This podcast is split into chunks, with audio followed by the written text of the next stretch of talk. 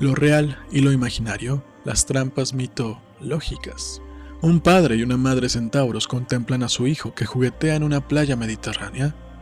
El padre se vuelve hacia la madre y le pregunta, ¿debemos decirle que solamente es un mito? Costas Axelos, cuentos filosóficos.